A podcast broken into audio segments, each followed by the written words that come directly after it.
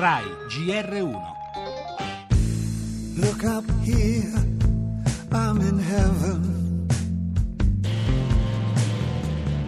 Questa notizia della morte di Bowie chiaramente mi ha messo sotto un treno, si sapeva che lui stava male, però il fatto che aveva fatto dei video, il fatto che si parlasse di lui mi ha fatto sperare che avesse superato questa fase critica, invece non era affatto così. Everybody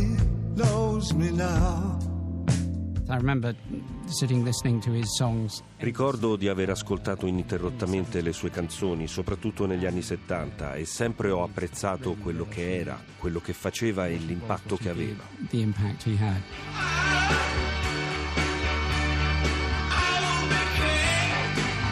If your work communicates Sono triste, come tutti, per la morte di David, ma se il tuo lavoro consiste nel comunicare qualcosa agli altri, che tu sia cantante, scrittore o pittore, quella comunicazione continuerà anche quando non ci sarai più. that communication will continue when you're not there.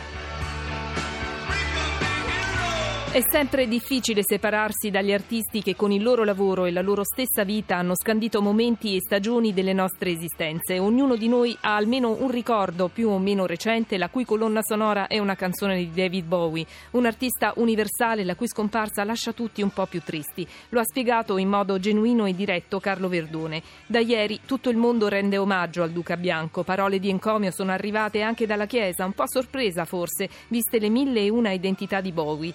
Eppure, persino l'arcivescovo di Canterbury, Justin Welby, ha raccontato con semplicità di essere stato rapito dalla sua musica. Un po' più soli, un po' più tristi, come dice l'attore Jeremy Irons, ma potendo contare su una memoria che continua e immortale, perché si perpetua attraverso la musica.